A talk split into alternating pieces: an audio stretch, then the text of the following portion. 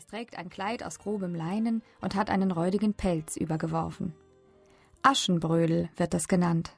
Das Pferd hat ihr einst der Vater geschenkt.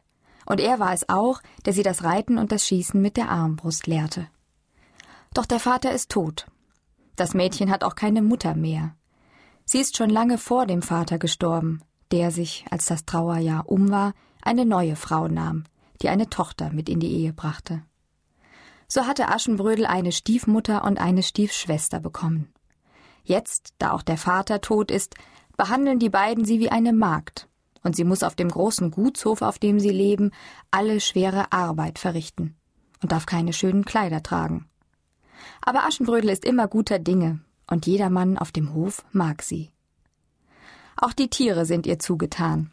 Der Hund Kaspar, die Katze Murri, die Täubchen, die Eule Rosalie, die in einem Verschlag wohnt und Aschenbrödels Schatz die Brosche der Mutter bewacht. Und Nikolaus, das treue Pferd.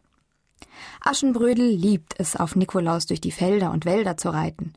Doch die Stiefmutter hat es untersagt. Weil heute aber große Aufregung auf dem Gutshof ist, konnte Aschenbrödel entkommen. Vergnügt reitet sie auf Nikolaus durch den verschneiten Winterwald, während auf dem Gutshof alles auf den König wartet, der auf dem Weg zum Schloss hier Einkehr halten wird. Die Stiefmutter will der königlichen Familie ihre Tochter Dorchen vorstellen. Wenn dem Prinzen Dorchen gefällt, hält er vielleicht um ihre Hand an. Von einer solchen Partie träumt sie. Auch Aschenbrödel hätte gern den prächtigen Zug gesehen, wie im letzten Jahr, als das Königspaar und der Prinz auf dem Hof Halt machten. Die Stiefmutter aber erlaubte es nicht. Ganz im Gegenteil, sie hatte Aschenbrödel zu der vielen Arbeit zum Hohn noch eine weitere aufgetragen. Eine Schüssel Erbsen hatte sie in die Asche geschüttet, und Aschenbrödel sollte sie auslesen. Aber die guten Täubchen sind gekommen und haben in Windeseile die Erbsen aus der Asche gepickt. Und nur weil die böse Stiefmutter Aschenbrödel bei der Arbeit wähnt und nichts anderes im Sinn hat, als nach dem König Ausschau zu halten, kann Aschenbrödel jetzt durch den Wald reiten. Plötzlich erblickt sie vor sich drei Jäger. Gerade legt der eine seine Armbrust an und zielt auf ein Reh. Es ist der Prinz. An seiner schmucken Kleidung erkennt sie ihn.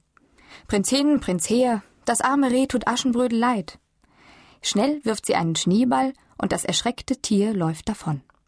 Verdutzt blicken sich die Jäger um und fragen sich, wer das getan hat. Da sehen sie etwas durch den Schnee huschen und stürzen alle drei hinterher. Zwischen Büschen und Bäumen hindurch, über hohe Schneewehen hinweg geht die Verfolgungsjagd. Als die Jäger endlich den Missetäter einholen, staunen sie nicht schlecht.